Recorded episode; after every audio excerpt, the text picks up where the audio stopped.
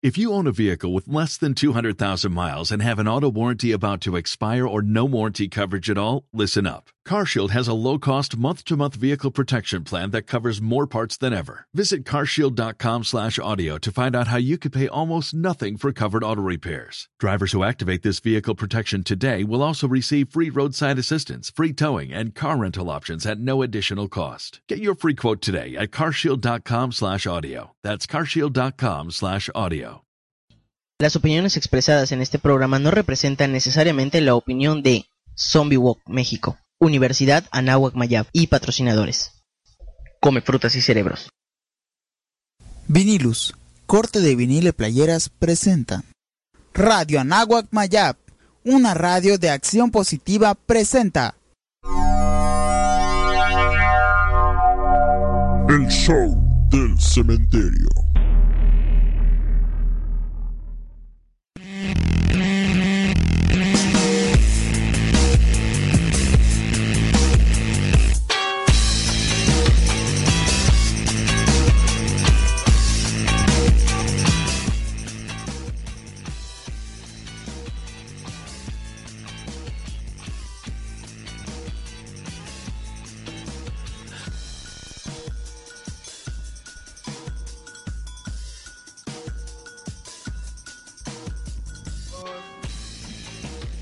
Hola, muy buenas noches. Estamos dando inicio a una edición más del show de Sergio y Kevin, que hoy presentarán el tema dictadores. No es cierto, estamos en el show del cementerio, pero pues hoy por diversas, diversos accidentes no pudieron llegar eh, algunos de nuestros locutores. Algunos están enfiestados, otros están dormidos, otra se quedó perdida en el centro. Pero está con nosotros desde el DF, es su última transmisión desde el DF, ya nos lo traemos de vuelta. Sergio Aguilar. Sergio, ¿cómo te encuentras esta noche? Me encuentro muy bien y ya me regreso para el próximo programa porque ya se gastaron los viáticos que me dio el show del cementerio. Así que, pues ni modos, estuvo muy buena la aventura aquí, Kevin. Y bueno, hoy tenemos un programa muy especial, hoy vamos a hablar de dictadores. Eh, tenemos un invitado especial además que, que nos va a ayudar a, definir los términos necesarios para hablar acerca de estos tiranos, eh, tiranos en, en el gobierno, tiranos en los países y tiranos en el cine, ¿por qué no? Hay dictadores, hay directores que son dictadores también. Y vamos a hablar justamente de, todos estos temas. Antes agradecimos a nuestros patrocinadores. Está Zombie Walk MX, la marcha zombie más grande del mundo. También está Vinilus, cortes de vinil y camisetas. Está Rockmanía. También tenemos eh, como patrocinador a la Universidad Anáhuac Maya, a la cual enviamos un saludo. Recuerden que nos retransmite a lo largo de la semana. También estamos en iTunes y también nos pueden encontrar en iBooks poniendo Show del Cementerio o eh, Radio Zombie Mérida, cualquiera de estas dos opciones, y podrán escuchar todos nuestros podcasts eh, atrasados o de días anteriores. Así que Sergio, sé que tienes por ahí a un invitado que está muy gustoso de estar en el show del cementerio. Este, pues está siendo torturado ahora, está encadenado, entonces no sé si gustoso está, pero tengo una pistola apuntándole en la cabeza. Entonces, por lo menos va a participar. No es broma. Este sí está con nosotros Juan Pablo Galicia. Juan Pablo recién egresado de la licenciatura en Ciencias Políticas y Administración Pública de la UNAM. Re egresó todavía este último semestre que terminó escolar y nos va a ayudar mucho a vislumbrar este pues este tema tan complejo y sumamente educativo que son los dictadores. Eh, Juan Pablo, te doy la bienvenida al show del cementerio. Muchas gracias, Sergio. ¿Cómo estás? Eh, Kevin, hola. Buenas Hola, noches. Mucho gusto. Hola, ¿qué tal? Pues eh, vamos antes a una canción. Eh, qué gusto que estés, que estés por acá. Vamos antes a una canción y regresamos con el tema de los dictadores. Hoy revelaremos una película más de Mórbido Mérida que es este 10 de octubre, del 10 al 13 de octubre. Así que vámonos con una canción y en un momento regresamos.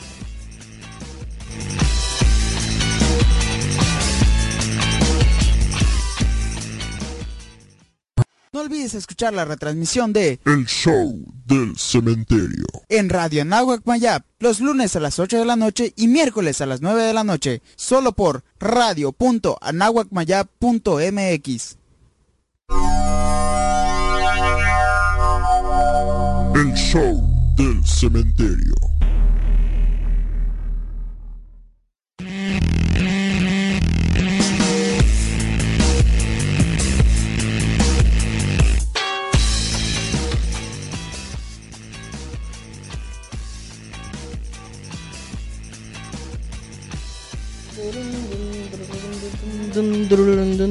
Ya entramos.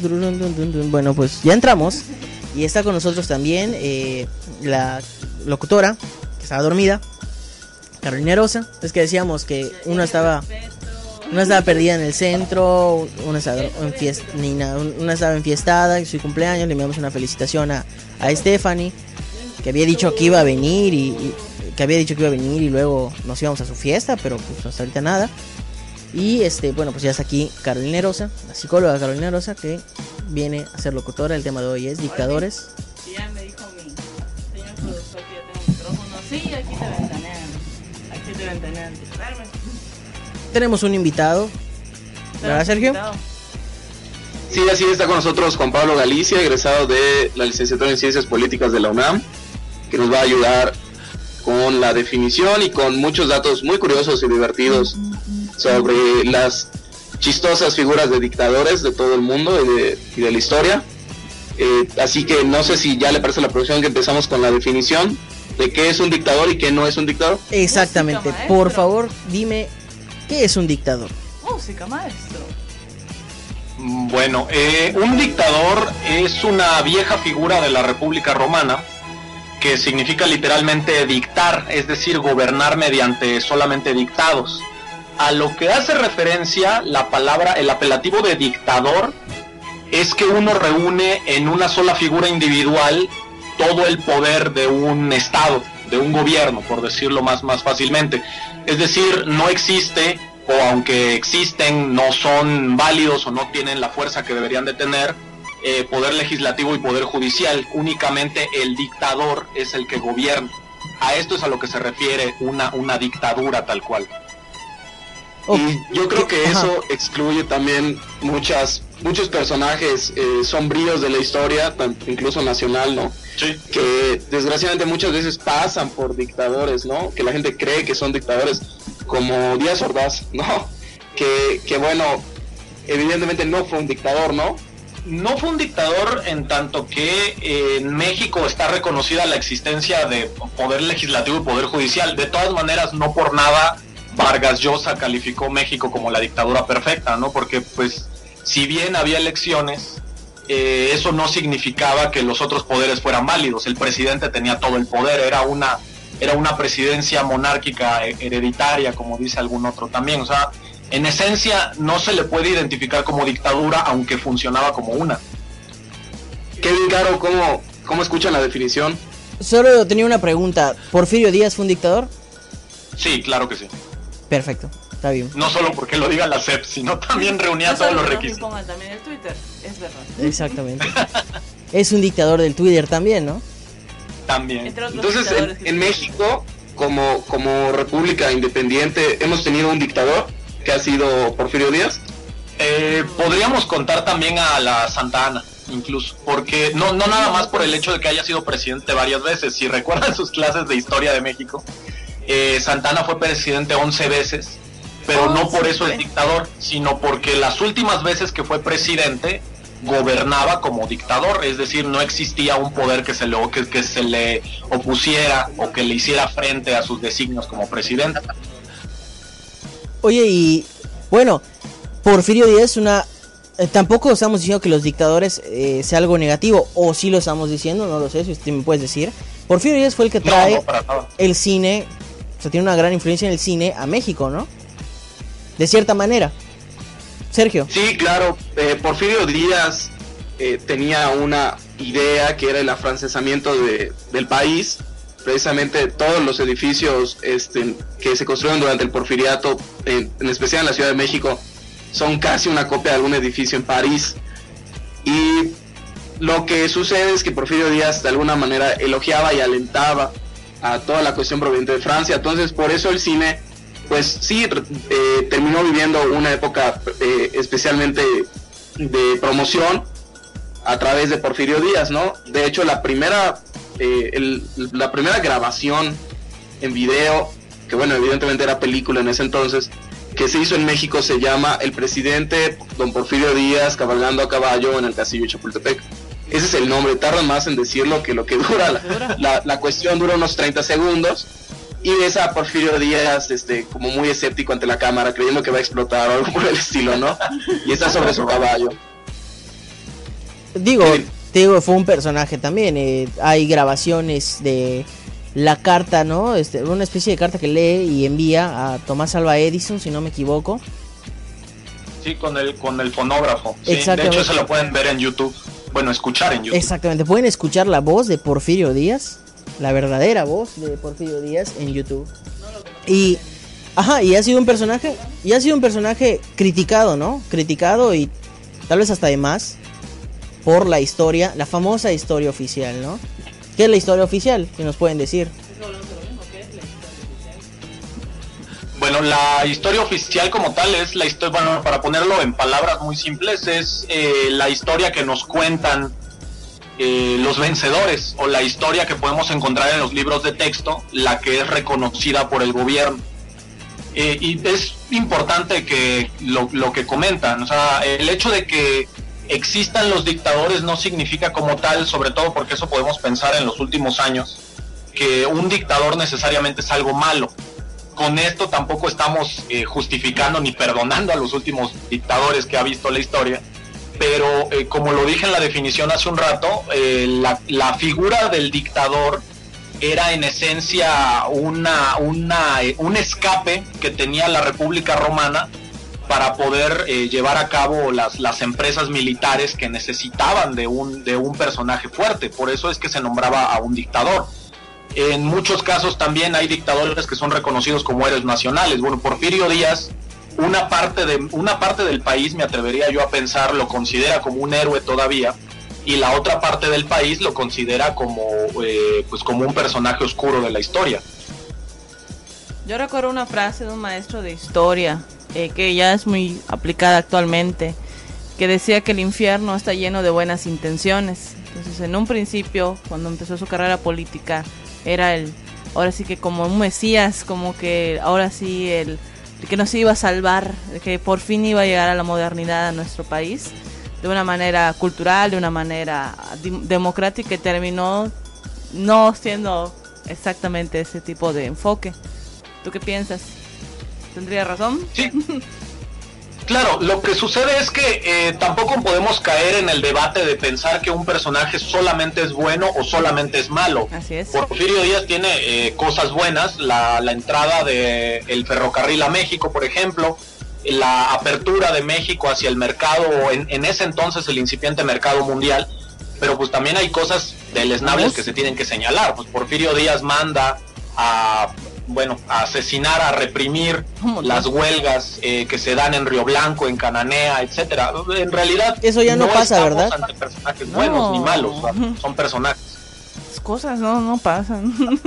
Eso Y- ya no y pasa. También, y también creo que pues son productos de su tiempo, ¿no? O sea, digo, eh, eh, Porfirio Díaz permitió la entrada del cine pues porque el cine estaba de moda, o sea, es decir, este, en el cine no llevabas 40 años de existir y los y los anteriores dirigentes nacionales no lo habían permitido, el cine eh, estaba naciendo, entonces el presidente que fuera democrático o dictador iba a permitir la entrada del cine, ¿no? También creo que claro, hay que considerar también eso, ¿no? tenía una especie de visión, ¿no? Como tú dices, tal vez sea una visión afrancesada, pero la tenía, no todos, ¿no? Tal vez otro presidente, alguien más conservador o algo así hubiera dicho, no, esas cosas no. Eso no llega a México, ¿no?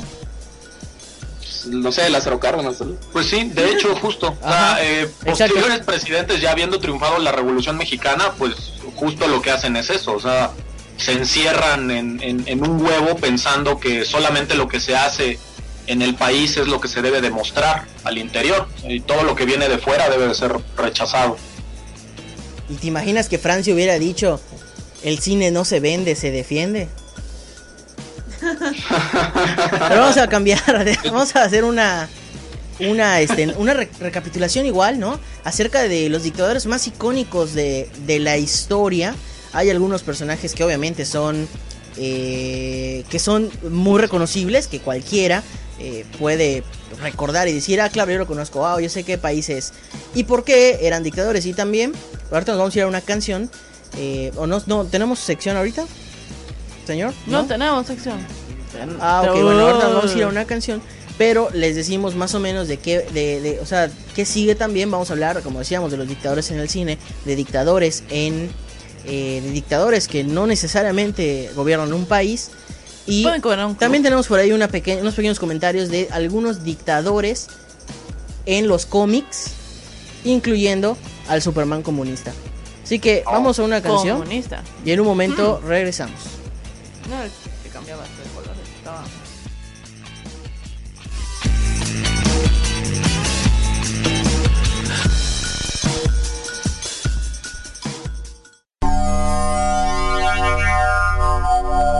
El show del cementerio.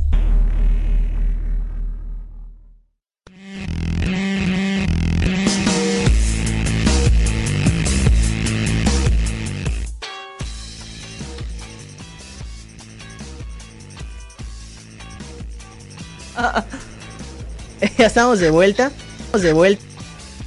Sergio, el, el video. Sí, ya, ya, ya se terminó. Sí, lo estaba viendo. Muy Ok, bueno, pues para los que no sepan, estábamos viendo un video que se llama Obrero y Parásito, que es justo un video que sale en Los Simpson cuando sustituyen Tommy Daly por su violencia y ponen una, una, una caricatura nueva que se llama Obrero y Parásito, Socialista. ah, completamente eh, con el estilo, ¿no? De la, de la antigua Unión Soviética y con tintes socialistas. No, Sergio, ¿qué te pareció? Escuché que te estabas riendo. O sea, está divertido porque no, no se entiende absolutamente nada de, de la caricatura y al final aparece una leyenda que voy a, voy a intentar averiguar qué Quiero significa. averiguar qué es. Este, no sé, parece parece ruso, pero está escrito con caracteres este latinos. Entonces voy a averiguar qué, qué significará eso, ¿no? ¿Qué nos están vendiendo, no? Y, y precisamente, no, lo del final no. Precisamente creo que, bueno, al menos de manera personal, cuando pienso en la palabra dictador, el primero que se me viene a la mente es Stalin. Ajá. Ajá. ¿Qué tal, Juan Pablo? Si nos explicas muy ¿Quién brevemente fue? quién fue Stalin. Vamos a hacer una especie de top 10, ¿no? Yo creo que sí, podemos armar uno. Bueno, ¿de la lista manía o aparte de la lista manía? No, no, no, vamos a hablar. ¿Y de qué es tu lista manía hoy, Sergio? Ya muy famosos, ¿no? Bueno, Stalin. Eh, pues Stalin sí es de los es de los más conocidos porque, sobre todo porque nosotros estamos ubicados de este lado del mundo. Entonces la propaganda norteamericana se encargó de meternos en la cabeza que Stalin era un dictador. Que no estoy diciendo un dictador. Eh, él nació en Georgia y fue eh, líder de la Unión Soviética tras la muerte de Lenin, después de emprender una campaña eh, para hacerse con el control político de, ese nuevo país o de esa unión de países. Eh, bueno, entre los datos más icónicos de Stalin, lo comentábamos de hecho en la tarde Sergio y yo, está eh, el lograr que los historiadores no puedan ponerse de acuerdo entre si las víctimas de su, su régimen son 3 millones o 30 millones. De ese nivel estamos hablando. Que creo que es producto además de la eh, de la cerrazón hermética de la Unión Soviética con el resto del mundo además, ¿no? Por eso no se exactas, aunque incluso podrían ser hasta mayores, ¿no? O sea, son resultado de la de, de o sea, fueron ocultadas por el Sí. por el gobierno de la Unión Soviética, ¿no? Sí, sí, así es. Ah, aunque le recomendaría el, el discurso que hace Nikita Khrushchev este, cuando asume el cargo de presidente de la Unión Soviética. Es un discurso muy largo que pueden encontrar en internet. El discurso secreto se llama. Entonces ahí él expone todo lo que... eh, es muy estúpido además el discurso porque él habla ante los dirigentes del Partido Comunista de la URSS que sabían perfectamente todo lo que él les estaba diciendo y estaban actuando como si no. Entonces le estaba diciendo a gente que sabía lo que le estaba diciendo pues las verdades sobre el gobierno de Stalin, ¿no? De que dejó morir a 3 millones de personas de hambre en Ucrania. Este, entonces, ese discurso pues es tal vez el mejor testimonio que hay sobre lo que hizo Stalin en la URSS, ¿no? Sí, así es. Pero no es que no lo supieran, lo que pasa es que el discurso, eh, en términos políticos, el discurso representa eh, cerrar la puerta a la etapa anterior y abrir la puerta a la nueva etapa. O sea, hay que reconocer o hay que echarle la culpa al gobierno anterior para poder empezar un nuevo gobierno, que es lo que hizo Peña Nieto también este, a Penitas entró a su gobierno firmar la ley de víctimas que Calderón no quiso firmar. O sea, es, es un ejemplo, eh, quizá guardado las proporciones, pero es, es un ejemplo y es un símil de cómo eh, marcas esta diferencia entre el, gobierno que terminó y el... Oigan, y hay una película, según estoy leyendo, o tal vez hay más referentes a Stalin, ¿no?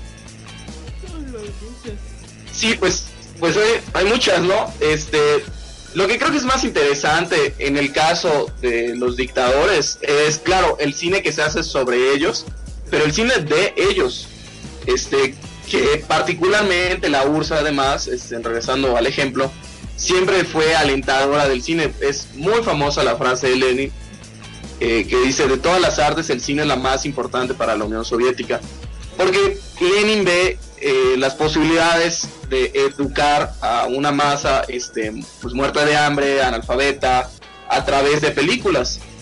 Porque era más fácil pasar una película entre cientos de personas que enseñarles a todos a leer y agarrar un libro, cada una de ellas, ¿no? Entonces, ese es el resultado del cine soviético de los años 20, del cual Sergei Eisenstein es el mayor exponente.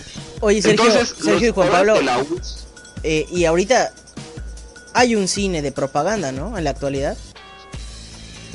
Sí, Kevin, si me dejas terminar, te estaría, estaría escuchando que precisamente eh, la Unión Soviética, creo yo, es la que inventa el cine de propaganda.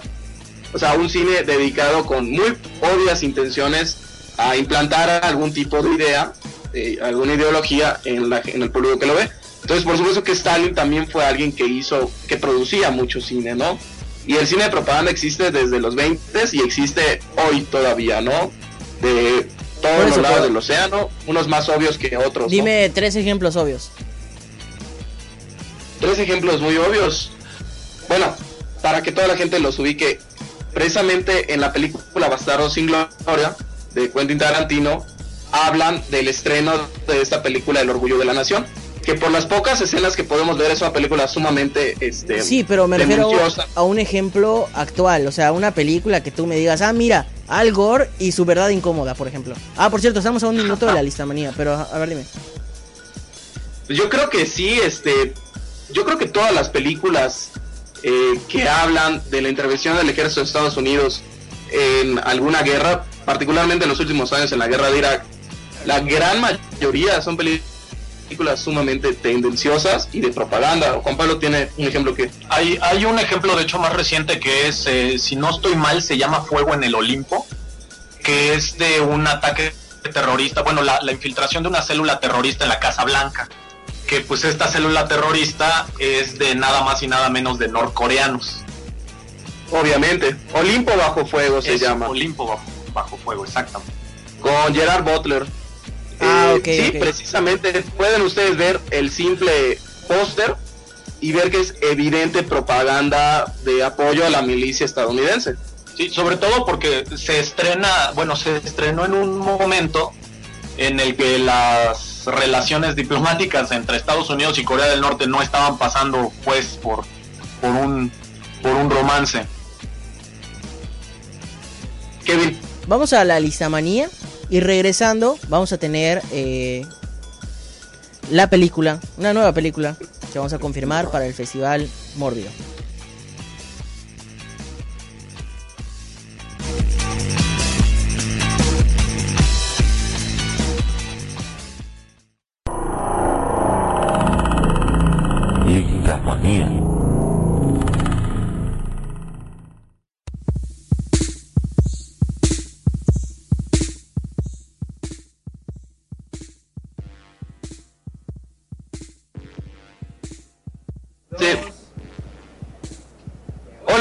Pues en esta ocasión que tenemos a un invitado especial en el programa y que estamos hablando de dictadores, pues le pedí a Juan Pablo Galicia que hiciera un top 10 de cuestiones extrañas, cómicas y sumamente bizarras y atroces de dictadores de todo el mundo. Entonces le voy a hacer el micrófono a Juan Pablo y que empiece la lista manía de hoy. Bueno, esta es una lista de, como ya dijo Sergio, los hechos eh, graciosos, curiosos o atroces de varios dictadores a lo largo de la historia. No están, debo decir, este, dos de los más conocidos, Mussolini y Hitler, porque pues es, son historias que conocemos, pero aquí les va. En el número uno, Julio César, eh, el famoso eh, dictador de la República Romana, él mandó a renombrar el mes quintus o el quinto mes en honor suyo, por eso tenemos en nuestro calendario un mes que se llama julio, el cual tiene 31 días cuando originalmente tenía 30 días. Esto igual en, en honor o en culto a la personalidad del propio Julio César. En el número 2 tenemos a Octavio César Augusto, que es el heredero tal cual de Julio César. Siguiendo el ejemplo de Julio César, Augusto manda a renombrar el mes Sextilis, el, sexto mes, en honor suyo, y por eso en nuestro calendario tenemos un mes que se llama agosto. Este mes se liga con el número uno de la lista. Eh, este mes tenía solo 29 días, por lo, que, por lo que Augusto lo que hace es quitarle días a cierto mes que se llamaba febrero, el cual tenía 31, y siendo que César le quitó uno para que su mes julio tuviera 31 y Octavio le quita dos para que su mes también tuviera 31, febrero se quedó solo con 28 días. En el número 3 está Kim Il-sung, quien es el fundador de la, bueno, el, el padre de la, de la Corea del Norte. Él fue nombrado presidente eterno de la República por una constitución que se promulgó poco tiempo después de su muerte. Es decir, él a la fecha, incluso si consultan su ficha en Wikipedia, la vimos hace un rato Sergio y yo, pueden encontrar que aparece el año de muerte 1973, cargo presidente eterno de la República, actualmente en el cargo. Además, según su biografía oficial, él nunca defecó. Dato curioso. En el número 4 tenemos a Porfirio Díaz Mori, Porfirio Díaz, quien ordenó instalar una línea de boliche en el castillo de Chapultepec, en donde despachaba como presidente de México durante su dictadura. En el número 5 tenemos a Enver Hoxha, quien fue dictador de Albania, quien en 1944 prohibió las barbas, porque según él eran contrarias al comunismo, siendo que Karl Marx, el principal ideólogo del comunismo como lo conocemos hoy, el comunismo científico, no nada más tenía barba, sino que era barbón. En el número 6 tenemos a Calígula, también emperador de la República, perdón, del, Imperio Romano. Eh, bueno, su demencia llegaba a tal punto que él mandó a nombrar su caballo, Incitato se llamaba su caballo, como cónsul romano de Bitinia, solamente porque podía hacerlo. En el número 7 tenemos a Joseph Stalin, de quien estábamos hablando hace un rato, quien ordenó la aprehensión de los médicos que le atendían debido a que, según él creía, le estaban recetando medicamentos erróneos con tal de asesinarlo. Esto durante la Guerra Fría. En el número 8 tenemos una vez más a Joseph Stalin, quien nos encanta hablar de su dictadura, pues en 1925 empezó una campaña de desprestigio en contra de León Trotsky, que llegó a la expulsión de este último del Partido Comunista de la Unión Soviética y su exilio en México por invitación de Lázaro Cárdenas. Eh, la eliminación de León Trotsky de la vida de la Unión Soviética llegó a tal grado que incluso se le eliminó de archivos fotográficos y filmográficos en los cuales aparecía al lado de Lenin. En el número 9 tenemos a Antonio López de Santa Ana, quien realizó un funeral militar para su pierna, la cual perdió en la batalla de la Guerra de los Pasteles, que se enfrentó contra, contra Francia. Eh, la hizo pasear por la capital del país para que los ciudadanos le reconocieran su valentía, coraje y sacrificio. Y en el número 10 tenemos a Rafael Leónidas Trujillo, seguro lo conocerán si leyeron La fiesta del chivo de Mario Vargas Llosa, quien fue dictador de la República Dominicana y él llevó el culto a la personalidad en América Latina a un nuevo nivel, pues hizo llamar a la capital de República Dominicana, que hoy la conocemos de hecho como Santo Domingo, la hizo conocer como Ciudad Trujillo, y el monte más alto del país también lo rebautizó como Pico Trujillo. Pues eso fue la listamanía y nos escuchamos la próxima semana.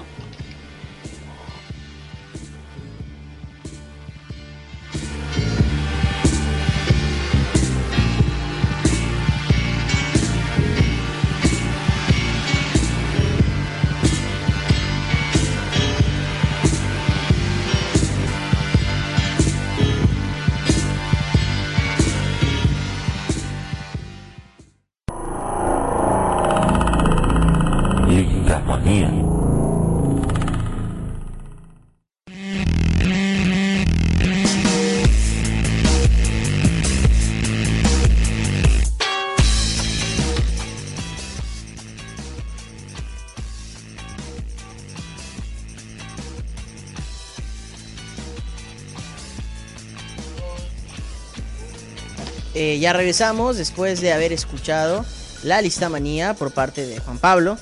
Eh, hoy Sergio quiso descansar y no este y se lo agradecemos. y se lo agradecemos, la verdad. Y bueno, eh, estábamos hablando hace un momento. eh, bueno, nos está enviando Oscar Dirley, eh, que es un, un fan de bastantes dictadores. Dice que está muy padre el programa. Nos envía saludos a todos. Y dice que por qué no, que, que estaría bueno que hablemos un poco sobre los hermanos Castro. Pues por qué no hablamos un poquito de los hermanos Castro, Juan Pablo. Juan Pablo. Bueno, eh, los hermanos Castro, Fidel y Raúl Castro, pues también deberían de ser considerados dictadores. Eh, insisto, porque seguramente muchos de los que de los que escuchan el programa deben de estar también divididos entre los que apoyan eh, el, castrismo y los que son detractores del castrismo. Decir que son dictadores no es decir que son malos, eso ya pues es problema de cada quien, ¿no? Eh, pero sí, efectivamente, los Castro deberían de ser considerados dictadores en tanto que eh, en la estructura de gobierno, tal cual está en la, en la República de Cuba, indica que el presidente del parlamento, bueno, el presidente más bien del gobierno cubano no nada más es el presidente del gobierno, sino también es el jefe de Estado, al mismo tiempo es el líder del parlamento y prácticamente reúne en su sola figura a todas las capacidades de gobierno que hay en el país. Y bueno, digo, es, yo creo que específico, bueno, hay dos, creo yo, que nos importan mucho y nos y nos y los tenemos muy cerca, ¿no? Entonces es, hay, hay todo un mito, ¿no? Alrededor de dos personajes, lo que es el gobierno cubano y lo que es el gobierno venezolano, que han abierto un debate actualmente en, en, México.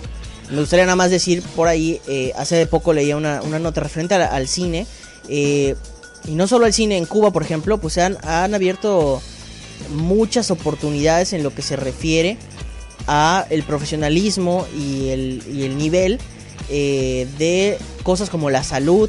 Se ha eliminado casi por completo la, o si no es que ya completamente la pobreza eh, o la desnutrición infantil, etcétera, ¿no? Entonces hay todo este, este, esta información, ¿no? Que nos llega de todas las cosas malas que ocurren en Cuba y también todas las cosas buenas que ocurren en Cuba, ¿no? Y justo lo que decían, nos da, este, o sea, ni es bueno ni es malo, ¿no? Lo que ocurre al, lo que ocurre, o sea, los, las dictaduras en sí. Sí, claro, efectivamente. Y no sé, Sergio, si tú tienes alguna referencia antes de pasar a, a otros de cine cubano. Digo, Vampiros en La Habana es una. Sí, bueno, este, yo creo que el cine cubano, además, es, si, sin miedo a equivocarme, si no es que es más, nueve de cada diez películas cubanas tocan el tema del exilio o de los exiliados, autoexiliados o exiliados por a la fuerza, ¿no? Eh, por, ah, si no es el tema principal, es un subtexto, hay un personaje que lo fue.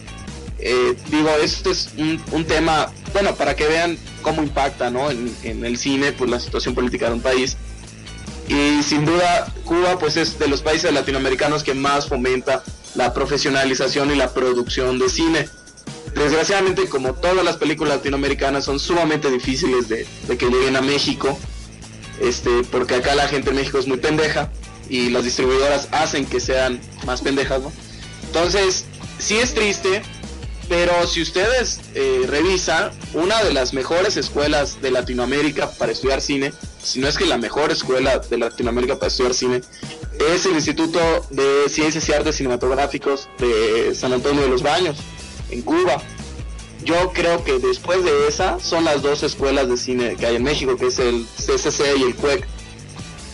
Pero sí están hasta un poquito lejanas, ¿no? En términos de cómo el gobierno apoya y promueve la profesionalización y la producción cinematográfica. Que recordando lo que estábamos mencionando antes, pues es un- una consecuencia y una herencia de la Unión Soviética, ¿no? Y de un país socialista. Oye, Ahora, y sí es interesante pasar al otro tema, Juan Pablo. ¿Consideras que Hugo Chávez es un dictador? En algún punto lo fue, porque, eh, y de nuevo, no significa esto que sea bueno o malo. O sea, en algún punto lo fue porque si, si recordamos, eh, hace, si no mal recuerdo, dos o tres años, Hugo Chávez pidió a la Asamblea Nacional de su país, de Venezuela, poderes extraordinarios para poder gobernar mediante decreto, para poder llevar a cabo ciertas reformas, la cuestión del sistema de salud, la cuestión de incluso las reformas a las pensiones, eh, todas estas cuestiones las hizo mediante decreto, las hizo con poderes dictatoriales, en tanto que le pidió a la Asamblea Nacional el permiso o el derecho de poder gobernar sin ellos, que es esencialmente lo mismo que hacían los dictadores en la República Romana. El, el Senado los escogía y les daba el permiso de poder gobernar sin ellos mismos, sin el Senado. Entonces sí, Hugo Chávez fue dictador durante unos cuantos meses o durante, es más, creo que duró, eh, si no mal recuerdo, un año entero una, una, de sus, una de sus peticiones para gobernar con poderes extraordinarios. Oigan, vamos un momento a escuchar la película de terror de la semana. Y digo, ya lo prometido es deuda, no lo vamos a retrasar más. Tenemos una diabólica película que decir y que promocionar porque la vamos a tener en Mórbido Mérida. Pero antes vamos a película de terror de la semana y en un momento regresamos.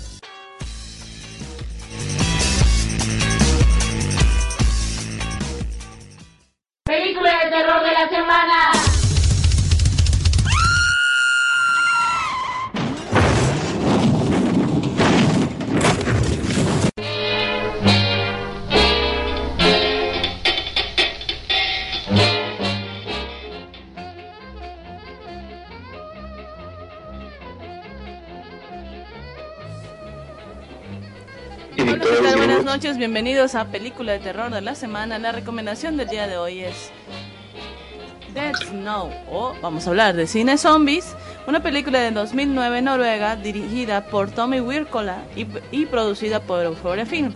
Ese nos habla de un grupo de adolescentes o un grupo ya de amigos, ya muy pasaditos de la adolescencia, que se dedican al snowboard. Y tenían ahora sí que en plan disfrutar unas vacaciones heladas en una cabaña y, románticamente con cervezas. Pero ¿qué pasa cuando empiezan a sufrir ataques de terribles soldados nazis? Esta es la película de terror de la semana, se las recomiendo mucho y tengan cuidado cuando vayan a la letrina.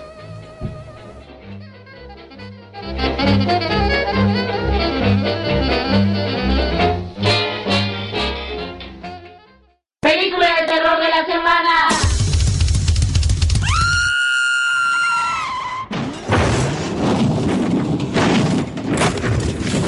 olvides escuchar la retransmisión de El show del cementerio. en Radio Anáhuac Mayap los lunes a las 8 de la noche y miércoles a las 9 de la noche, solo por radio.anahuacmayap.mx.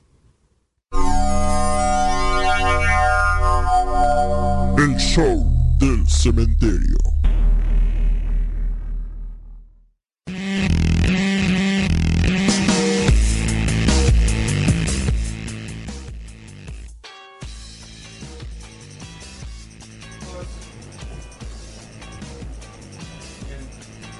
Ya regresamos, ya regresamos después de haber escuchado la película de terror de la semana, Dead Snow, Zombies, Nazis, le también.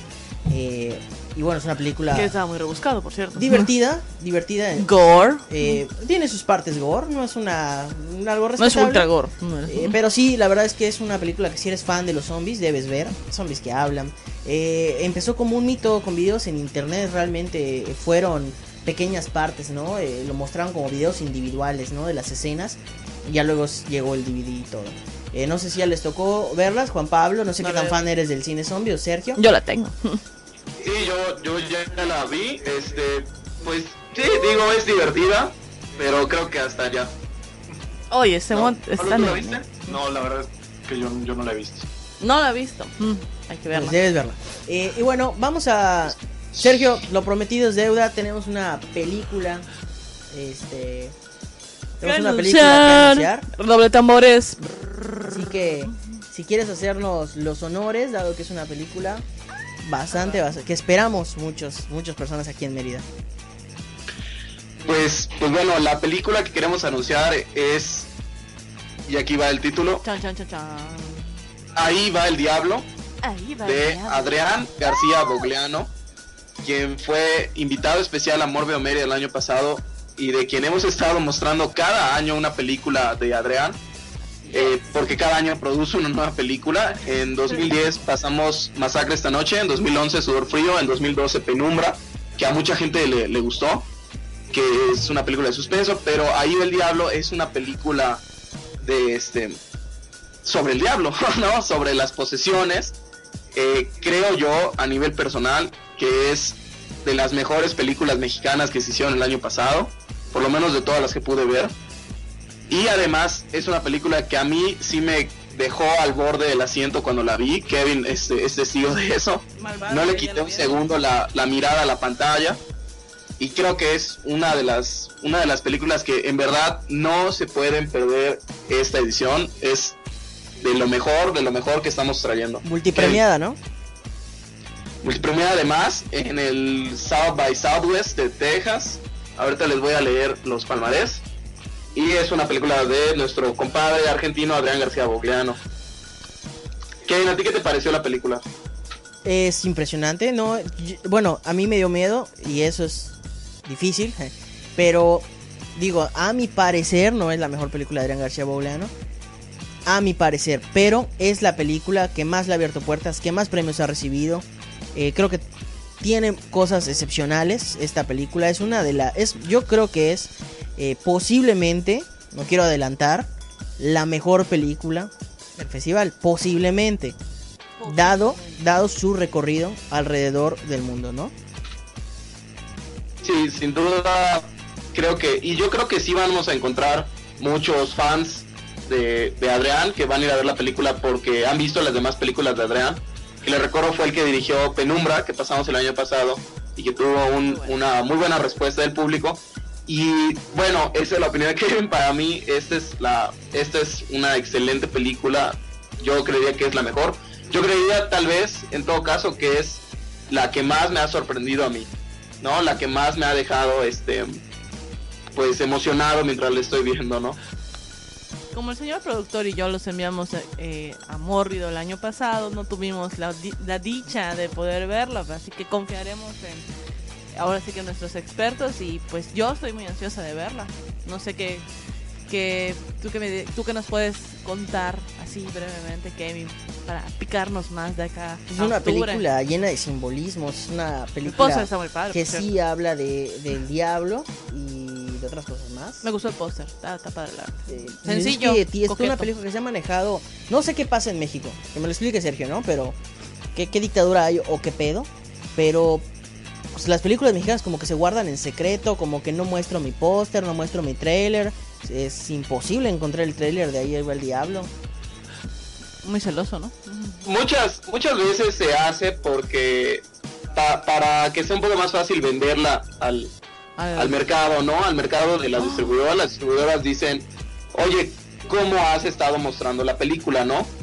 Porque si la subiste a, a Vimeo, la subiste a YouTube y además la manera en la que tú estás haciendo el, el tráiler, pues también a la distribuidora eso pues le puede ayudar, le puede perjudicar para que la distribuidora se decida por tenerla, ¿no? Porque la película de algún modo ya, ya empezó a tener difusión y la gente empezó a hablar de ella, para bien o para mal.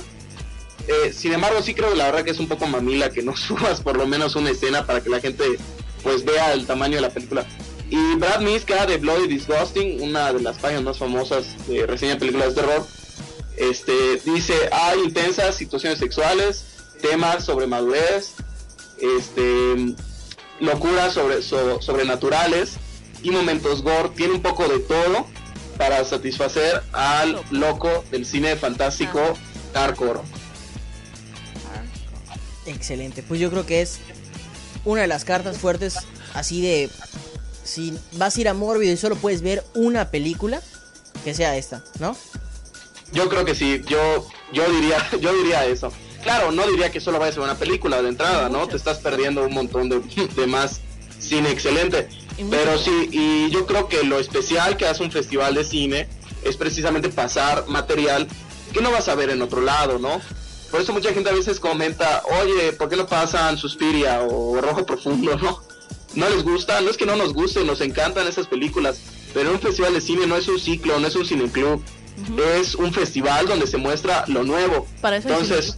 Yo creo que es importante traer cosas nuevas, cosas que se estén produciendo, y esto es cine de terror nacional, de primera calidad y es excelente. Así que sin duda es una de las cosas que de las películas que más se sugieren para este esta edición de Morbius. Y como ya mencionó Sergio, pues es un director que hemos tenido eh, presente en el festival y que hemos tenido una y otra y otra vez películas de él. Es uno de los directores más importantes a nivel mundial del cine de terror, no por nada. Pertenece a ese grupo de 26 directores que realizó un cortometraje dentro del ABC de la muerte. Uno de esos 26 directores que son los 26, bueno, de los 30 directores más importantes de terror del mundo, es- ahí hay 26. Faltaron, faltaron unos 4, tal vez. Pero, pero sí son un, uno de los, o sea, son directores que están marcando época en lo que se refiere a cine de terror. tendencia, ¿no? Así que están ahora en tendencia, que están empezando a mostrarnos. De hecho, muchos de ellos estoy viendo mm, eh, sus, sus nuevos proyectos y pues algunos mucho mejores que inclusive algún, algunos que viene la ABC de la muerte. Otros se superan a sí mismos, claro está.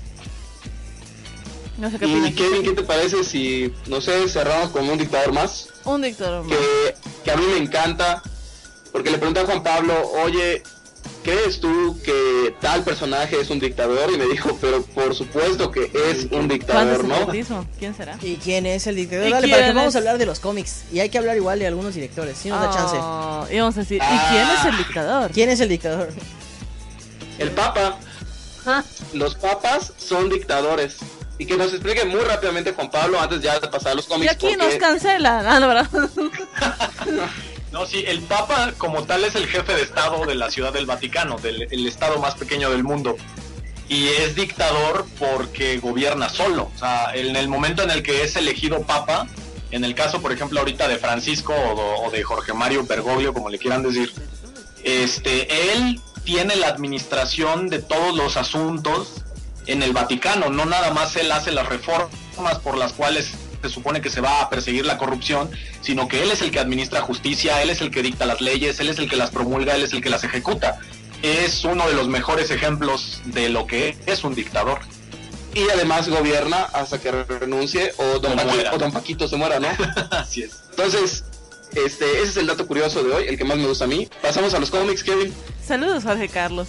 Bueno, pues hay un este un cómic que quería mencionar antes que nada, eh, que ya habíamos hablado de él, ¿no? Y es el Superman Red Son, ¿no? Que es una historia ficticia dentro de lo ficticio de los cómics de Superman, donde Superman eh, en realidad no cae en Smallville, en Estados Unidos, sino cae en la Unión, So- o sea, en tierras de la Unión Soviética, ¿no? Eh, la antigua Unión Soviética. Entonces, eh, es un cómic de Mark Millar, que es un personaje que le encanta hacer historias locas y también con, con cierto contenido. Y pues ese Superman es educado bajo los estatutos y las ideologías de la Unión Soviética. Termina siendo un hijo del comunismo. Termina siendo un protector y defensor del comunismo y de los ideales del comunismo también.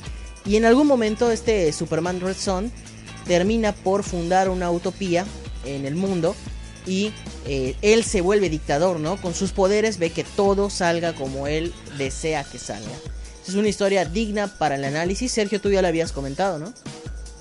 Sí, ya habíamos comentado de esa, eh, me parece que en el podcast que le dedicamos a los cómics. Y sí es sumamente interesante, además, eh, los colores, que cuando vemos los colores de, este nuevo tipo de Superman, que yo diría que es un spin-off, eh, pues son rojo con negro, que son eh, usualmente los colores que se, la- se, se connotan con el socialismo y el comunismo. Y tiene, en vez de una S gigante, tiene el símbolo del Partido Comunista de la URSS, este, la hoz y el martillo. Entonces, eh, sí creo que es una aproximación muy interesante a, uno de los superhéroes más pro-americanos y pro-yanquis que hay, ¿no? Juan Pablo, ¿tú cómo lo ves? Pues a mí me encanta muchísimo el cómic. Yo soy muy fan de los cómics también. Este, en particular, el cómic de Superman Red Son es de mis posesiones más valiosas. Por lo mismo, sobre todo en el, en el prólogo del cómic, eh, hacen un comentario muy acertado en el sentido de que incluso el dibujo con el cual está hecho el cómic está pensando en el, el viejo dibujo de la propaganda, o más bien el estilo visual de la propaganda soviética de aquella época. sea, a mí en particular me encanta muchísimo, sobre todo en esta cuestión de la exploración moral que hace Superman, de que él que todo lo puede quiere hacer que todo funcione y que todo funcione como él quiere o como debería y eso lo termina convirtiendo en el dictador del mundo. A decir, ¿Qué no? Superman. Hay otro personaje, el Doctor Doom, más popular en los Cuatro Fantásticos, que, Sí. eh, bueno, a mí, o sea, es uno que quería mencionar. Eh, muchos lo mencionan como el dictador más reconocido del universo Marvel. También está eh, otro, eh, se me ocurre, por ejemplo, Lex Luthor en algún momento llega a ser presidente de Estados Unidos. Y ustedes saben que De el en presidente de Superman Estados Red Unidos... Son es presidente también. ¿Mane? En Superman Red Son, él es electo presidente de los Estados Unidos y también se vuelve dictador. Exacto, claro, digo, de- de- siendo el presidente de Estados Unidos es difícil no volverse dictador, ¿no? Pues bueno, eh, ya estamos por terminar. Rápidamente, como el programa pasado, me gustaría hacerles una- unas preguntas. Si hubiera un director de cine que se comporte como un dictador con sus actores, ¿quién sería? Hitchcock. Caro dice Hitchcock. Hitchcock, muy bien. Sergio, ya sé quién vas a decir. Asociación de. Bueno, en muy buena medida fue Stanley Kubrick. Pero podría agregar yo a Woody Allen también. Ah, ¿por- ¿también Woody Allen? Sí, claro, claro que sí. Bueno, ¿Y tú, yo Kevin? he escuchado, ya, ya, o sea, ya me quitaron a los, a los dos que quería mencionar. He escuchado a- de algunas este, versiones fuera de la calidad que tenía Hitchcock y que tenía este, Hitch- este Hitchcock y Stanley Kubrick. De, por ejemplo, este, Michael Bay, que el que dirigió Transformers. ¿sí? Que o sea, yo no he visto ni siquiera Transformers, pero he escuchado comentarios acerca de que por, por unas razones relacionadas con, con la tiranía y, el, y la dictaduría, eh, varios de los personajes no volvieron a... De los actores no volvieron a No aparecer. regresaron. Exactamente, incluida Megan Fox. Entonces, Hasta superó. sí, sí, y, y- y es uno de los, de los directores que se dice tiene un- uno de los peores, carac- eh, peores caracteres de- del cine actual. Pues bueno, esto fue el show del cementerio. Les recordamos, hoy revelamos una película más. Se trata de Ahí va el diablo de Adrián García Bauleano, México 2012. Eh, esperamos nos escuchen el siguiente viernes, donde tendremos más sorpresas. Eh, estaremos hablando también de temas de cultura popular, Si es que cómics, seguimos aquí. de cine. Si es que, se, si es que, Si es si que seguimos acá aquí. el internet, todo lo Todo corta. Digo, este, en todo lo puede. Eh, recuerden que pueden escucharnos en iTunes. Estamos como Show del Cementerio o como Radio Zombie Mérida. Ahí está para todos ustedes los podcasts anteriores y este lo van a poder encontrar también. Eh, les pedimos que recomienden el programa. Recuerden, Radio Nahuac Mayab repite nuestras transmisiones. Eh, yo me despido, soy Kevin Manrique. Carolina Rosa, Agradecemos también a Sergio Aguilar, que te lo va a pedir que se despida, y a Juan Pablo, que fue nuestro invitado esta noche. que ya se nos gastó el dinero y ya va a regresar. Este, pues bueno, Kevin no me siguió el micrófono, no sé por qué, creo que es un dictador del programa. No, no, no, Obvio. te cedo el micrófono, pero para quería agradecer personalmente a Juan Pablo. Bueno, lo único, lo último que les quisiera recomendar es la novela gráfica Pyongyang sobre la situación en Corea del Norte, un país donde, según uno de los guías, no existen los minusválidos y las personas con enfermedades mentales. Juan Pablo, muchas gracias por estar aquí con nosotros esta noche. Eh, creo que tus comentarios fueron muy buenos y nos gustaría que nos acompañes en alguna próxima ocasión. Claro que sí, al contrario, muchas gracias por la invitación y cuando gusten, para eso estamos. Perfecto, pues yo soy Sergio Aguilar. Buenas noches. Nos escuchamos la siguiente semana. Gracias al productor Andy Manrique. Coman frutas y cerebros.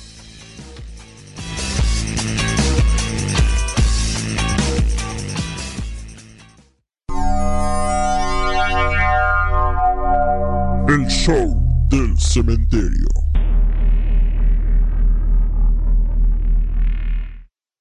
Vinilus, corte de vinil y playeras, presentó. Radio Anáhuac Mayap, una radio de acción positiva, presentó. Las opiniones expresadas en este programa no representan necesariamente la opinión de Zombie Walk México, Universidad Anáhuac Mayab y patrocinadores. Come frutas y cerebros. No olvides escuchar la retransmisión de El show del cementerio. en Radio Anáhuac Mayap los lunes a las 8 de la noche y miércoles a las 9 de la noche, solo por radio.anahuacmayap.mx.